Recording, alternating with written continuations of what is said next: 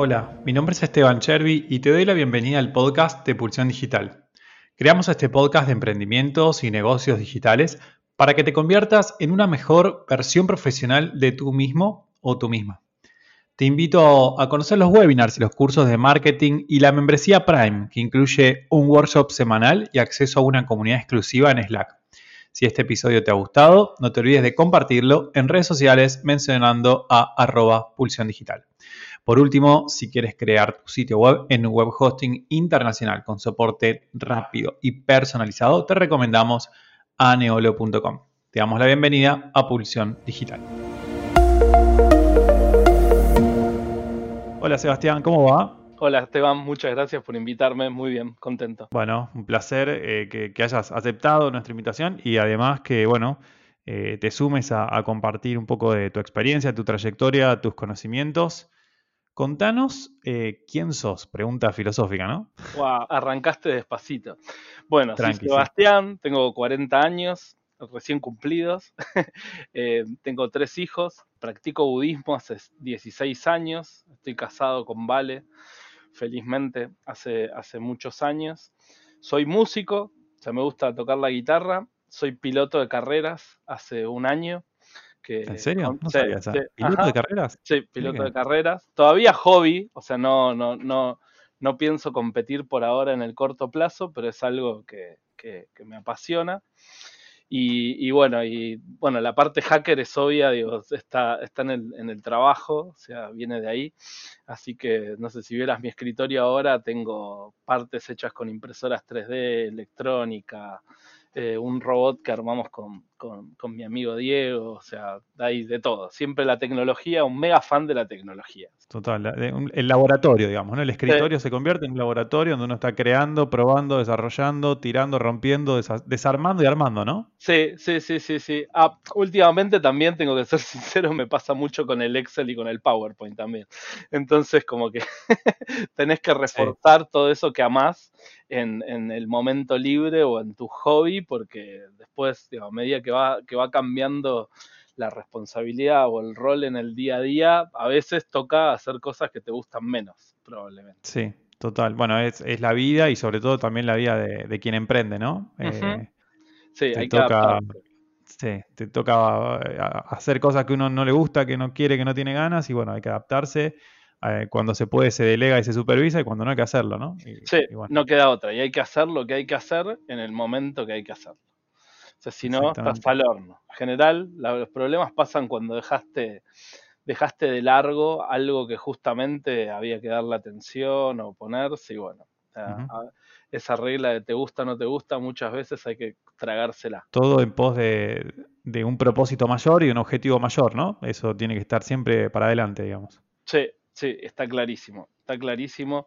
O sea, y en la empresa, bueno, no me quiero adelantar a lo que vamos a charlar en, unos minutos, pero el, estadio de, la compañía es el que te marca el tiempo y el, que te marca, digamos, si podés esperar o no. Y creo que, la, habilidad, justamente, la percepción de poder entender en qué momento estás y qué es lo importante, es la, es la clave para definir, digamos, vos, yo, que somos emprendedores, cualquiera que nos esté escuchando, eh, sos el que, justamente, el maestro de la orquesta, ¿no? O sea, el, que lo lidera, el que dice, che, el tiempo es este, el momento es este, esto es lo importante. Sí. total, como me imagino una carrera, ¿no? Que hay tiempo para cada cosa. Hay un momento para, para acelerar, otro para frenar, otro para pasar, otro para esperar exacto, exacto, exacto, exacto. Bueno, de hecho, una de las cosas que me gusta del automovilismo es que tiene 100 millones de analogías con, emprender. O sea, muchas de estas que, acabas de, nombrar vos. Y que bueno, hay que saberlas. Hay que saberlas y hay, en cada cosa puedes darle un doble clic y irte en la profundidad que necesites. Pero también, dependiendo del momento, o sea, es cuándo vale la pena meterse en profundidad en un tema o no y te puede hacer cambiar el rumbo de la compañía completamente. Bueno, dijiste que tenías tres hijos, pero hay un cuarto hijo, me parece, que se llama BU. Sí, hay un cuarto hijo, sí, hay un cuarto hijo. Pero antes de BU hay eh, una trayectoria en, la, disciplina, ¿no? En la, técnica, en la ciencia, de, en lo que es ciberseguridad. contanos un poco cómo, cómo, fue, cómo fue ese camino, cómo llegaste a, la idea y a, crear tu empresa. Mira, va, a sonar un poco cliché, pero todo arrancó cuando me regalaron la primera PC. Va, cuando nos regalaron, a mí y a mi hermano, la, primera PC. Eh, que en realidad fue una Commodore, ¿no? Lo primero que tuvimos fue una Commodore 64 y lo primero que programamos fue el logo, ¿no? El típico de mover la tortuguita y hacer aparecer líneas en la pantalla y todo eso. AD4 que uno ponía. Tremendo, tremendo, tremendo. Y, lo voy a explicar en una, con una frase también que va a entender todo el mundo y es que, o sea, a mí no me gusta el fútbol. Entonces, digo, mientras que mis mm. amigos iban a jugar al fútbol, yo me quedaba con la computadora. Era computadora o guitarra, era eso. Entonces la base está ahí y la verdad que mis viejos, que, que siempre fueron laburantes, o sea, mi papá policía, mi, mi mamá psicóloga social y mi abuelo era encargado de un edificio, o sea, ellos siempre el esfuerzo lo metían en darnos lo que ellos creían que era una oportunidad. ¿Sí? Entonces, sí, bueno, mucho foco le pusieron al tema de las computadoras. Y la historia larga, corta, o sea, mi, primer laburo fue de cadete en una tintorería. Y yo, digamos, me había comprado con todos los ahorros que tenía una notebook que digamos, eh, una Toshiba, una CDS 440. Era una máquina muy chiquita, pero en la que había podido instalar Linux.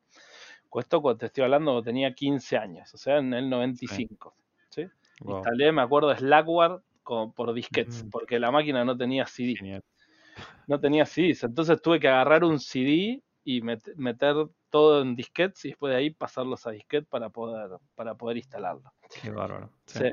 Y en el tiempo libre que tenía entre que llevaba un pedido de otro, estudiaba de, los sistemas que entendía que, iban a, que estaban haciendo las cosas importantes en Internet. O sea, también tuve la suerte, mucha suerte en el 94, tener la curiosidad de que era Internet, ¿no? Total. Y, bueno, después de ese trabajo eh, en la tintorería, en lo que, ah, donde aprendí que lo que implicaba ganar plata, ¿no? O sea, el, esfuerzo que, implicaba ganarla por uno mismo. la importancia, ¿no? De, la relación entre el esfuerzo y el resultado, ¿no? Que todos deberíamos considerar muy bien como sociedad y entender y transmitir que hay que esforzarse para más menos, pero, pero que, nada está servido, que nada está servido. Nada viene dado. nada viene dado. O sea, y yo creo que, a ver, tenemos que ser generadores de oportunidades, pero si me preguntas a mí, primero que en mi casa nunca sobró nada, o sea, las oportunidades me enseñaron a que había que crearlas.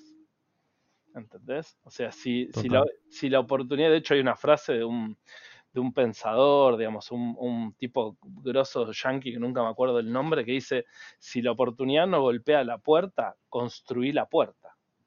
¿Entendés? O sea, hace que, hace que la oportunidad aparezca. Entonces, el enfoque de, hacerse protagonista, ¿no? De que uno sea el protagonista de su propia historia. Sí, mira, y de hecho, ahora esto te lo conecto con, el budismo. O sea, el budismo habla de que todo depende de uno. O sea, todo es sujeto y medio ambiente. ¿Qué quiere decir? Que si yo me propongo transformar mi realidad, transformar, digamos, el sufrimiento que pueda tener, por ejemplo, en el trabajo o en la salud o en la relación con, una, con, mi familia depende enteramente de mí. O sea que si yo tuviera una mala relación con Esteban, por ejemplo, si yo solo me propongo cambiar esa relación, transformarla para tener una relación profunda de corazón a corazón con Esteban, con solo mi objetivo basta. No hace falta que me ponga de acuerdo con vos. O sea, porque mi cambio, todo lo que yo pueda cambiar en torno a convencerte a vos de, reformular nuestra relación, de poder tener una relación sincera y transparente, tiene que ver con mi decisión. ¿sí? Entonces, creo que es una mirada muy esperanzadora y que, que espero que, ayude a, cualquiera que nos escuche, aunque sea estos, estos minutos, a saber que todo depende de uno. O sea, tenemos que dejar de ser víctimas y de pensar de que no, que no, que no podemos, que a nosotros no nos tocó la varita mágica. Yo siempre digo que, o sea, estar donde estoy hoy es un completo error. ¿Entendés? Pues mis viejos no, no, no, no fueron a la universidad, mis abuelos tampoco. Digamos, lo, lo, mi, tía es una grandiosa emprendedora que siempre tuvo negocios y siempre, siempre le fue bien y siempre cambió y fue a más, ¿entendés? Y, o sea, tuve inspiraciones, pero no tuve un ejemplo de, grandioso éxito.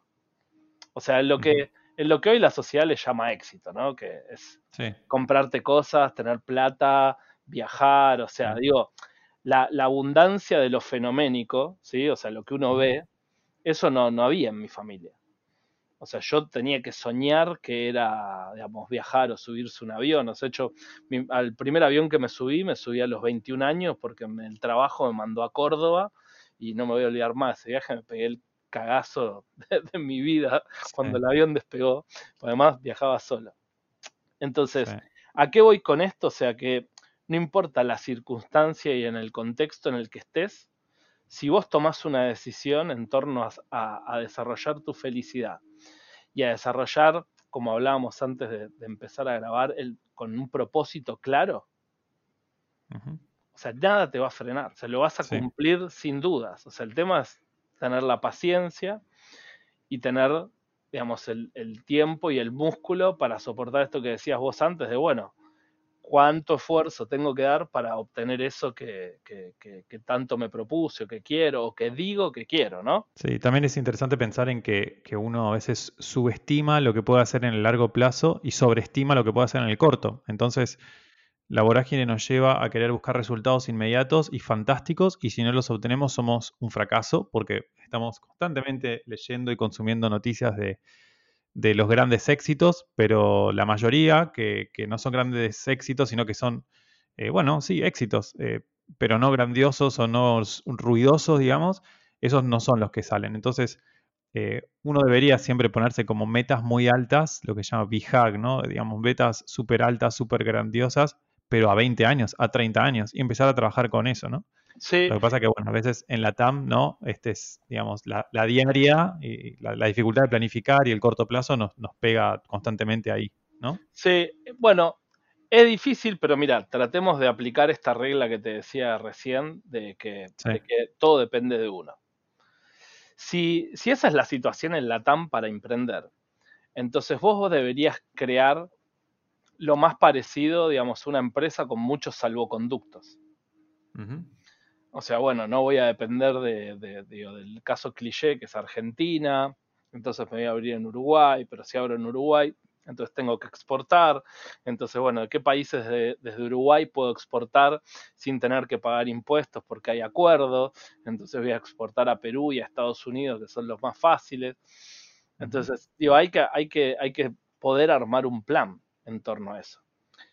Y, y, sobre esto que decías recién, de los 20 a los 30 años, lo que uno tiene que saber también para, poder medir si tuviste buenos o, malos resultados es, bueno, porque el Esteban y el Sebas que toman una decisión hoy no son el mismo Esteban y Sebas dentro de 20 años, son otra persona.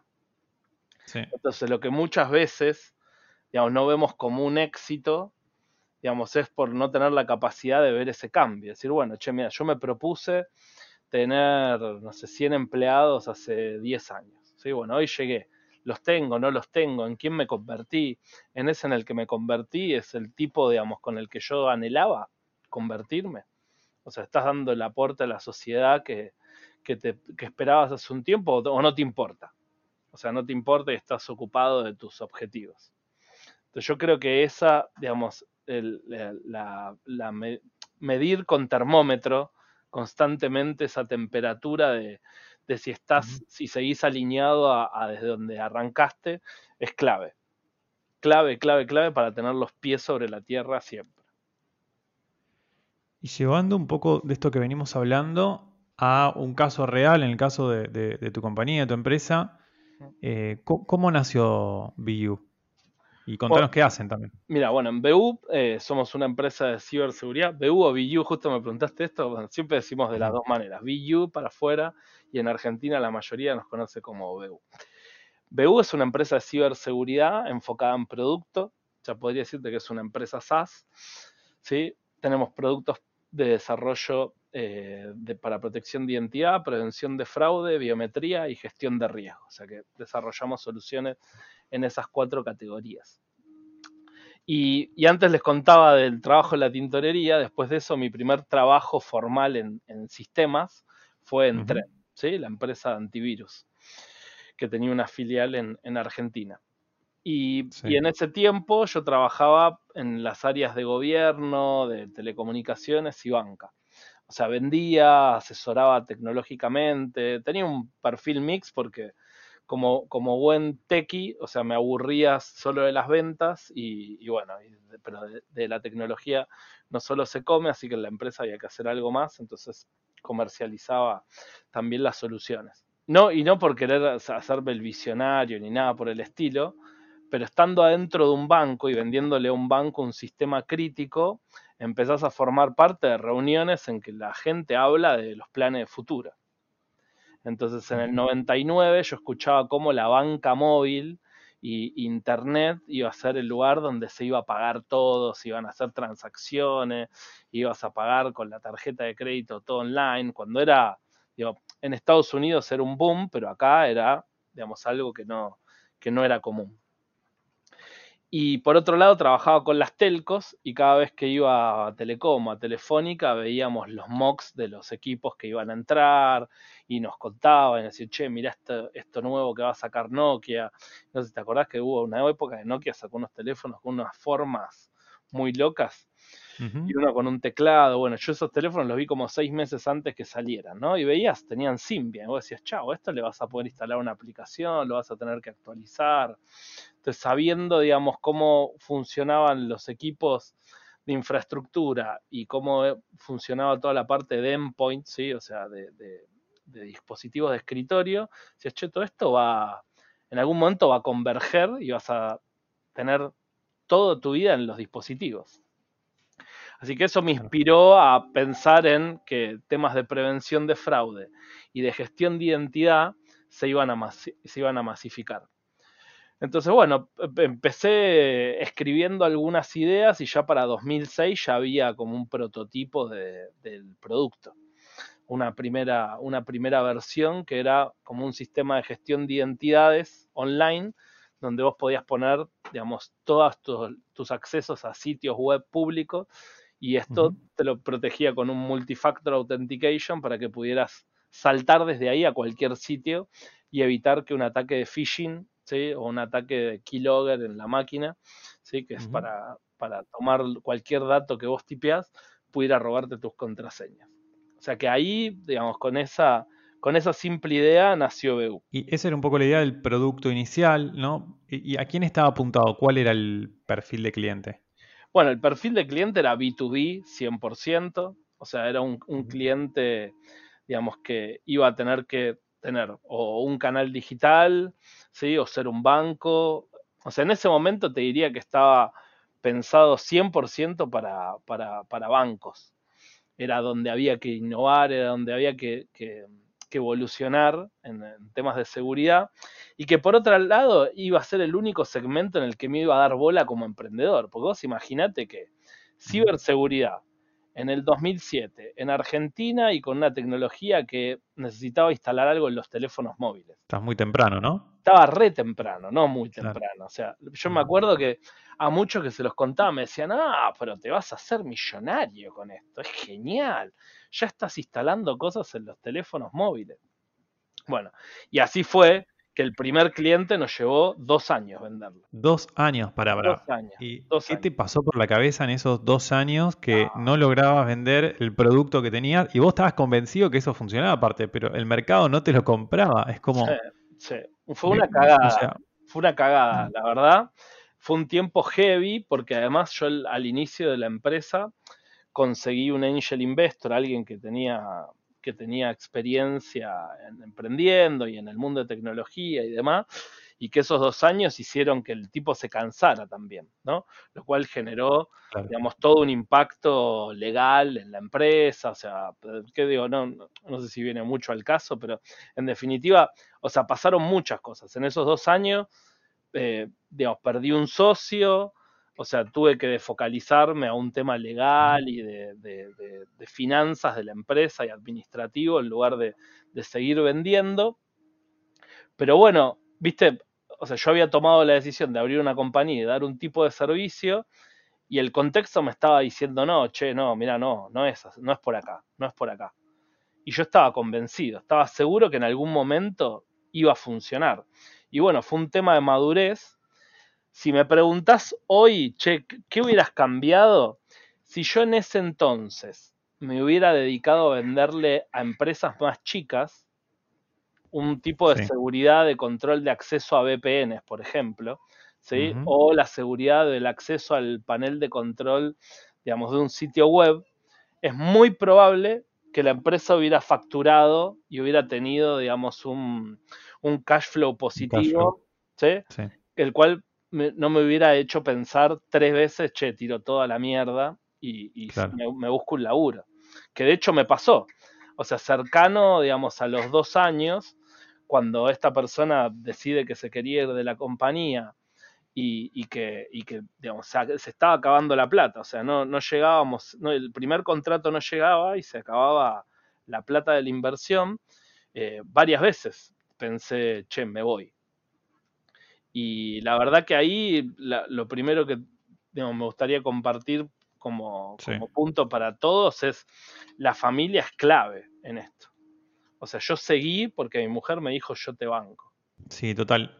Invito también a la audiencia, bueno, después vamos a dejar eh, tu nombre ahí bien escrito, eh, Seba, eh, Sebastián Stranieri, para que vean también en Twitter un hilo súper interesante en el cual contás ¿no? un poco cómo, cómo fue el apoyo de, la familia, de amigos, amigas, inversores, bueno, personas que, que vos reconoces en un hilo diciendo nunca la empresa hubiera llegado a donde está hoy, nunca hubiera funcionado si no era por todos ellos, ¿no? Y es interesante porque a veces uno eh, no nombra, eh, digamos, es, vos lo nombraste, vos dijiste la primera computadora que te regalaron eh, tus padres, ¿no? con, mucho esfuerzo, porque está, había comida para comer y, no mucho más, y sin embargo pudieron comprarte, o digamos, darte una computadora para que empieces a experimentar, ¿no? Y eso es súper valioso y uno se olvida y uno cree que, son cosas que vienen dadas y no vienen dadas, porque algunos los tienen, otros no, y los que los tienen tendríamos que tener como una obligación moral de, de alguna forma, aprovecharlo, ¿no? Entonces es interesante eh, todas estas ayudas que están ahí, eh, que son todos esos inversores que tenemos en la vida, ¿no? Que nos ayudan a, a salir adelante, ¿no? Sí, tal cual, eh, el agradecimiento. Aparte del agradecimiento es, viste, eh, es un es energía para muchos lugares. Es para vos, para reconocer de que, no estuviste solo. O sea que, porque hay que dejarse ayudar también. Pues muchas veces uno se cruza con gente que te quiere ayudar, pero uno tiene que querer aceptar esa ayuda, ¿no? Sí. Y también, digamos, esa energía para el otro, porque en definitiva le estás retribuyendo ese esfuerzo que hizo, esa misericordia con la que dejó de lado su problema, su, momento, para darte algo a vos. ¿no? Sí. Y, yo tengo, tengo una, teoría que también está muy, muy relacionada con, budismo, que es, o sea, dar sin expectativa, dar sin esperar nada a cambio. O sea, ¿qué quiere decir? O sea, yo hoy me siento acá a charlar con vos, a, tu podcast, pues primero porque nos caemos re bien, por, por la relación de años virtuales que, tenemos y, demás, pero no espero que a través de esto después, o sea, yo tenga una, un beneficio para, de tu lado hacia mí. Y, es lo mismo que, pasa también cada vez que le das una mentoría a alguien en, siendo emprendedor, ¿no? O sea, estoy cansado de ver esos, esos entrepreneurs eh, de moda, digamos, que están pidiéndole a emprendedores equity por, una mentoría o por darte una mano. Entiendo, ¿no? Hay que valorar el tiempo. O sea, el tiempo es lo único, lo único finito. Pero la realidad es que, bueno, también puedes decir que no. ¿No? Claro, y, y, no por eso tener que esperar, digamos, algo a cambio eh, o aprovecharse de una situación simplemente porque tenés más, experiencia. Entonces, gratitud también es devolverle a la sociedad lo que la sociedad te dio. Y, yo cuando empecé, bueno, que creo que empezamos más o menos en el mismo año, ¿no? Vos, Esteban, ¿cuánto tiene Neol? Y 2002, 2003. 2002, uh, más, más, mucho más que yo. Mucho más que yo. Bueno, ahí no existía el mundo emprendedor. No. ¿Entendés? No existía SEA, no existía, creo que no existía ni Endeavor, eh, no existía NextTP Labs, o sea, con suerte tenías el club del Business Angel, o sea que este podcast se podría llamar Los Padres del Emprendimiento en Argentina. ¿Entendés? Claro. Entonces, hacer algo en esa época era muy complejo. O sea, nadie te regalaba nada, ¿no? Nada. Yo, bueno, inclusive tenía menos de 21 años, quise, quería pagar dominios y servidores en Estados Unidos mm. y no me daban tarjeta de crédito. Y yo iba, y me acuerdo que iba y discutía al banco y le decía, pero escúchame, si hay una guerra en este país, yo tengo 18 años, me van a mandar a la guerra, pero yo si le estoy pidiendo la tarjeta de crédito para, para, para poder comprar, para poder vender, ¿no me la están dando? No. Y me tuve que emancipar y tenía que usar la tarjeta de crédito de mis papás. Eh, que eran docentes, que o sea, con los sueldos bajos que hay. Pero bueno, claro, no había, no había eh, un, nada, no existía la palabra emprender, ¿no? Digamos, de alguna manera, es como, era también raro. Eh, y bueno, eh, es así. Pero, bueno, avanzamos, ¿no? Es increíble, es increíble. Si te pones a pensar, o sea, todas las cosas que se adaptaron desde esos años a hoy, son, son no, sé, no, sé si me alcanzaría el tiempo que tenemos para hablar para meterlas en categorías. O sea, porque nosotros, bueno, viste, el tema de ciberseguridad está muy relacionado con regulaciones. Entonces, por ejemplo, cuando vamos de cara hacia un cliente, o sea, tenemos que tener en cuenta todas las regulaciones del país. Y eso cambia constantemente lo que a vos te pasaba con la tarjeta de crédito, a mí me pasaba que después de venderle a Credico para acá, iba, no sé, a Banco de Chile, en Chile, a contarle que ya tenía un cliente, que tenía mi primer cliente, y el tipo me decía, bueno, ya, pero, po, ¿recibís la, 40 bis? ¿Qué? O sea, tenías que salir de ahí de, qué me está hablando este tipo? A ver, investigar y poder decirle, ah, sí, sí, sí, mirá, sí, lo, lo, somos compatibles. La adaptación a cada mercado.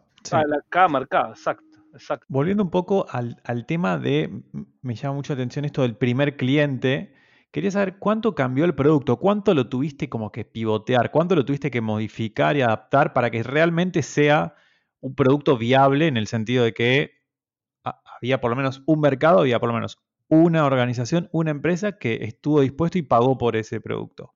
¿Cuánto lo tuviste que modificar eh, en esos dos años que, que, no lograbas meter ventas? Bueno, es que, mira, parte del, del, mejor, peor error que tuvimos fue haberle metido mucho esfuerzo al producto al principio. O sea, lo primero que hicimos fue contratar una consultora que nos ayudó en la integración, para prepararlo para la integración con ese cliente, una programadora para, estar, digamos, dedicada al producto, a la demo, a cómo modificarlo, etc. Eh, entonces, te diría que el haber invertido los primeros cuatro años, o sea, te voy a decir, los primeros cuatro años en producto fue lo que nos dejó después de estar listos para ir a otros clientes. Esa es la, esa es la realidad.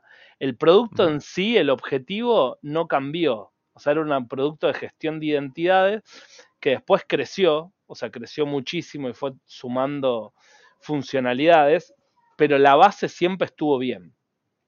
Entonces, pero bueno, pero estuvo bien por haber cometido el primer error, habernos dedicado al producto. De hecho, yo siempre que hablo con, con otros, digamos, y otros emprendedores, siempre pregunto sobre qué piensan, si primero ventas o primero producto. ¿no? Y yo hoy estoy convencido que es ventas primero. O sea que vos de forma profesional tenés que poder ir y mostrarle tu idea al cliente, poder transmitirle cómo vas a llevar a cabo ese proyecto, ¿sí? con todo el detalle y con toda la estimación, digamos, bien hecha, para después ponerte a cerrarlo. Porque Digo, de esa manera, si vos de forma profesional, de nuevo, acá no estoy diciendo vender humo, ¿eh? yo lo que digo es, tenerte un MVP, poderle mostrar a ese cliente, mira, voy para este lado, lo puedo tener listo en dos meses, estas serían las condiciones, ¿no? Y, uno cuando logra el primer cliente, o sea, tenés un montón de concesiones. Le vas a dar precio más barato, mejores cantidades, o sea, la capacidad de que te pida cambio. Entonces, todo eso es a cambio de algo. Entonces, y si haces eso, corre, digamos, no corres el riesgo de tener que rearmar el producto para el segundo cliente. O sea, nosotros por suerte no nos pasó eso. Yo siempre digo, hasta ahora en, en 12 años, nunca cometimos un grave error de meternos a desarrollar un producto que después tiramos a la basura.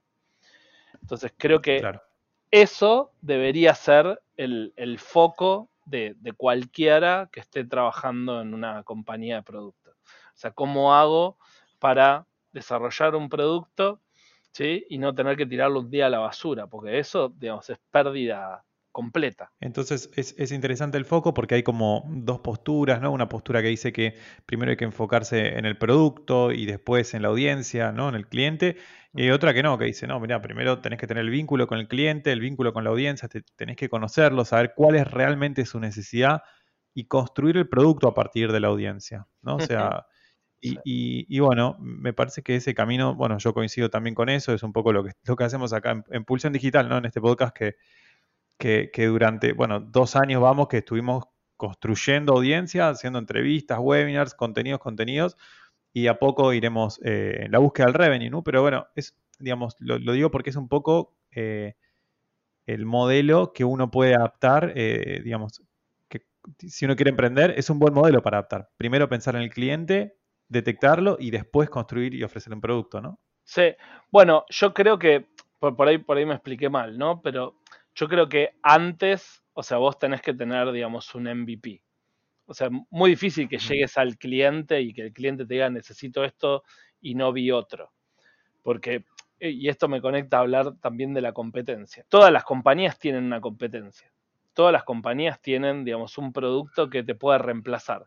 Tal vez no hace lo mismo, pero ya si puede ser algo que te reemplace, digo, es la competencia yo lo que me refiero es que si vos sabés que vas a resolver, por ejemplo, como nosotros, autenticación multifactor y gestión de identidades dentro de un banco, o sea, podés tener, digamos, una, una, un, producto mínimo viable, o sea, podés tener una demo, ¿sí? Y mostrarle al cliente el roadmap y decirle, che, mira, hoy estamos en este estadio, pero con el roadmap vamos a llegar en seis meses acá, ¿sí? O sea, tener algo, algo ya tenés que tener. Tenés que tener el MVP, ah, tenés que tener una demo y el roadmap, el mapa. O sea, que, el cliente sepa hacia dónde está yendo y que haga match con lo que quiere el cliente, ¿no? Y que si no hace match, o sea, vos le puedas poner hitos, ¿sí? Y cualquier empresa dice, bueno, si esto vale 100 y me vas a pagar en hitos de a 10 para cada entrega que vos me hagas, o sea, tampoco tiene un gran riesgo para el otro. Dice, bueno, pruebo, total, puedo probar con 10 y si no funciona, dejo de pagar el proyecto. Entonces, yo muchas veces veo que otros emprendedores se enroscan, ¿sí? En, problemas autogenerados. ¿Viste? y, yo eso hablo siempre con mi equipo. Che, este problema es un problema que viene de afuera o es un problema que nos estamos, que nos estamos autoimponiendo. Porque tal vez, digo, se puede ir y charlar con el cliente eh, ponerle un plazo, poner una condición, poner, digamos, un formato en el cual él nos dé una parte del músculo que nosotros no tenemos para terminar de hacer la entrega. O sea, siempre hay alternativas. Claro, total. Total. ¿Y cómo, cómo ves después, digamos, eh, hay algo de lo que estamos hablando sin nombrar lo que es el vínculo con el cliente? ¿Qué recomendaciones puedes dar a la hora de relacionarse con el cliente? Vos estás hablando de, bueno, hacer, hacer roadmap, hacer eh, como planificación junto al cliente, mostrarle demos, mostrarle productos, escucharlo. ¿Qué más nos puedes decir y, recomendar a la hora de trabajar con, nuestros clientes? Bueno, mira, yo creo que hoy, hoy, digamos, la clave es lo que llaman Customer Success, ¿sí? o la, medición, digamos, de, los índices de felicidad del cliente. Y eso, digo, para mí, en, mi mercado, ¿eh? en un mercado B2B, no hay, no hay, o sea, otra forma de hacerlo que no sea el diálogo. Entonces, y dentro de cada estructura de, de governance, dentro de una compañía, tenés distintos actores tenés a la persona que se encarga del proyecto, tenés al que pone el gancho, tenés al que lo paga, tenés al que lo usa. Entonces, creo que ahí, digamos, y de hecho, esto es justo, justo esta pregunta me viene, me viene como anillo al dedo en, esta etapa porque es algo sobre lo que estamos recontra trabajando. Y, tenés que estar revisándolo constantemente. Porque te doy un ejemplo, o sea, lo nuestro es como algo que tenés que implementar, que tiene toda una etapa y, un modelo de delivery que necesita integración, que necesita en general que haya una empresa integradora por parte del cliente, porque vas a meter esto con un coro bancario, por ejemplo. Entonces, digo, nunca, nunca sabes el alcance total en cantidad de gente que tiene un proyecto de este estilo. Entonces, si no estás ahí, no estás ahí presente, no estás ahí escuchando el feedback del cliente, te puedes estar perdiendo. A, primero y principal, la relación con el cliente. Y B, feedback fundamental para tu producto. ¿no? Nos pasó hace poco en una, en una integración en uno de nuestros clientes que el de, eh, de casualidad, en una reunión nos sentamos con el desarrollador que estaba integrando y me dice, no, pasa que ustedes acá en vez de entregar esto, deberían entregar esto. Y me lo mostró. Eh, y en el momento en el que el pibe me mostró eso que teníamos que entregar, que no era ni más ni menos que unos perfiles de integración para iOS y para Android, me dice, ¿ves? Porque el desarrollador, le, vos le entregas esto y, y tipo integra, no ve opciones, no se pone a configurar. Me dice, en cambio, si yo veo acá que tiene opción de mayor seguridad, opción de seguridad intermedia, opción de seguridad baja, sé que tengo que preguntarle a alguien cuál de todas uso. ¿Entendés? Pues nos habíamos encontrado con un producto en el cual el usuario final todo se lo rechazaba por inseguro. ¿Entendés? Claro, estaban todas, las, todas, las, todas las antenas paradas en 10 para detectar cualquier inconveniente. Yendo un poco más, saliendo, digamos, un poco del mundo emprendedor y yendo un poco a algo que, de alguna manera nos afecta a, a todo el mundo, que tiene que ver con la ciberseguridad en una época del mundo en donde estamos todos mucho más conectados, no solamente por la disminución de los costos de la tecnología, sino también por, el avance de la pandemia y por lo tanto de las cuarentenas, los confinamientos. ¿Qué recomendaciones podés darnos en general a nivel de seguridad para estar más seguros, para tener más cuidados, ya sea que seamos usuarios finales, que tengamos nuestro emprendimiento en Internet? Muy buena. ¿Qué nos podés decir al respecto? Sí, lo que te parezca a vos, vos definís que es importante y que no, te escuchamos que sos el experto. Muy buena pregunta y lo voy a dividir tal cual como dijiste, para eh, individuos y para empresas.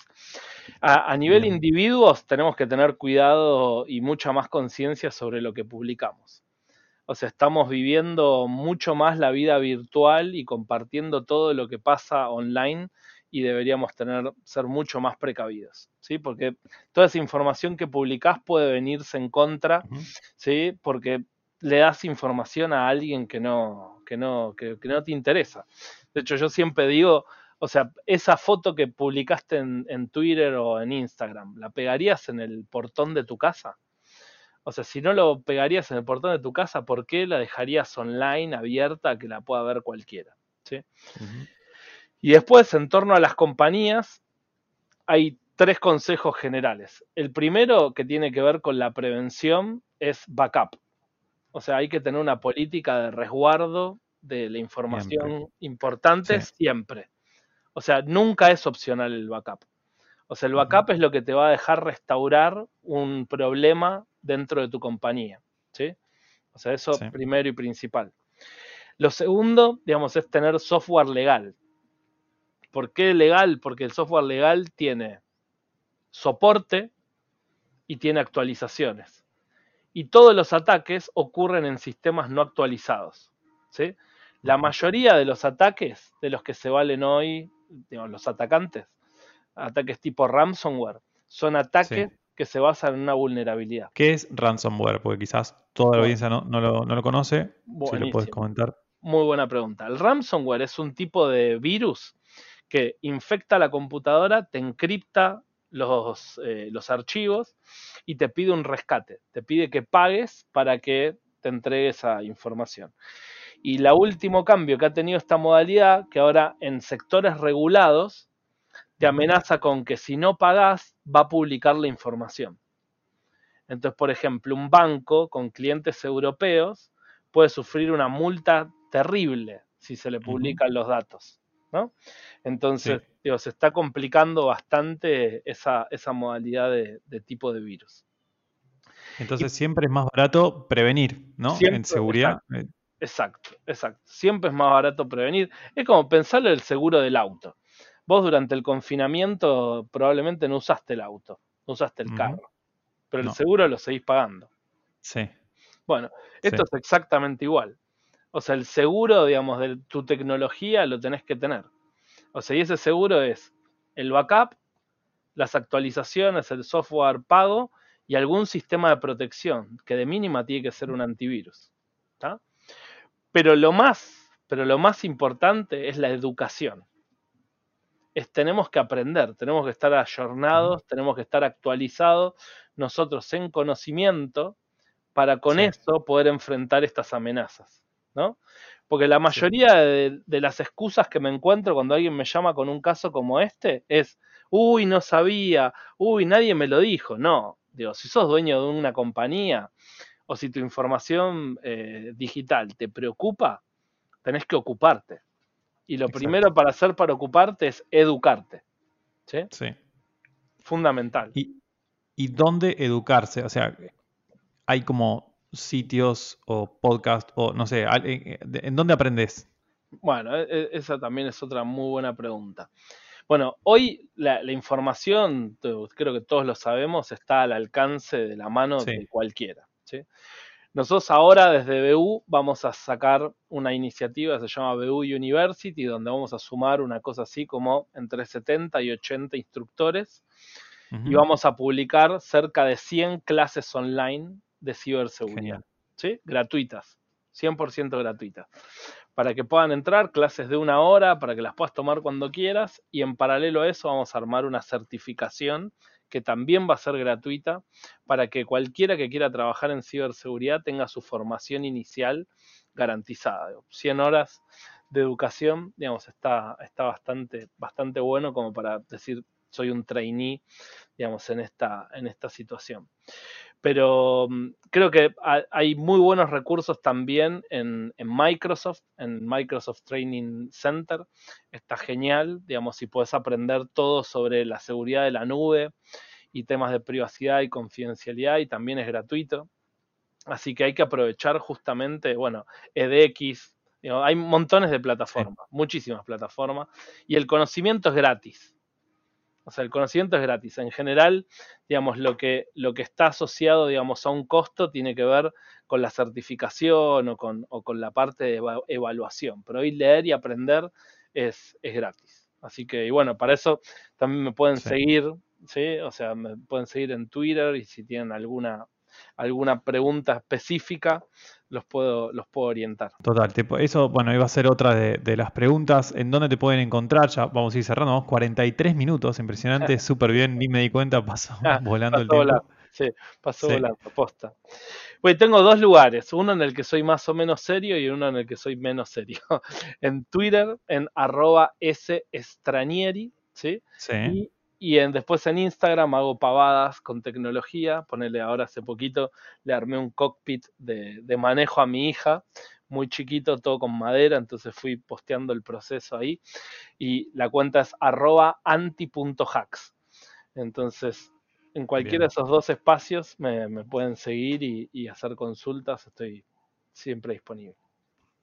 Excelente, bueno, fantástico. Y para cerrar, un consejo súper breve para un emprendedor emprendedora y un consejo súper breve para alguien para que mejore su seguridad. Uno y uno.